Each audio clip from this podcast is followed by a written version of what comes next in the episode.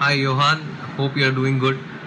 And uh, I actually want to give a tribute. Like I would actually, I don't know where to start, but I would say that you've been you've been an amazing teacher, and you helped me a lot uh, in growing in terms of boy to a man, in thinking musically, musically and in life. Um, I and my friends often talk about uh, a lot of your stuff that you had shared uh, when you taught us and uh, you know that time it didn't make a lot of sense but right now it's just been hitting us hard. Uh, and i do remember a lot of stuff that you said and it seems like i'm already prepared for what is what has been happening i've been prepared by you. And i'm really happy with all all the lessons that you've been giving me. Uh, of course i had to work hard practice hard but the material and whatever i had got was like top class top stuff and uh, with amount of hours and also how you shaped me in terms of technically and musically has been really helpful.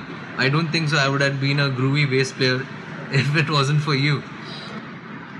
I think your lessons have been amazing in terms of uh, like i used to practice a lot of technical stuff that you gave me but uh, but i also remember one thing that you had always thought that is to be groovy no matter what you what you do be creative is your is your slogan motto. And uh, be groovy be creative. And uh, that's what i did and that's what i'm doing. And it's been great right now. Uh, in terms of two years back i wouldn't even know that i had like you know i would play gigs with like internationally and that's been happening and it's been amazing. I can't even think of more. And of course there's a long way to go and uh, you've been a huge influence and an inspiration.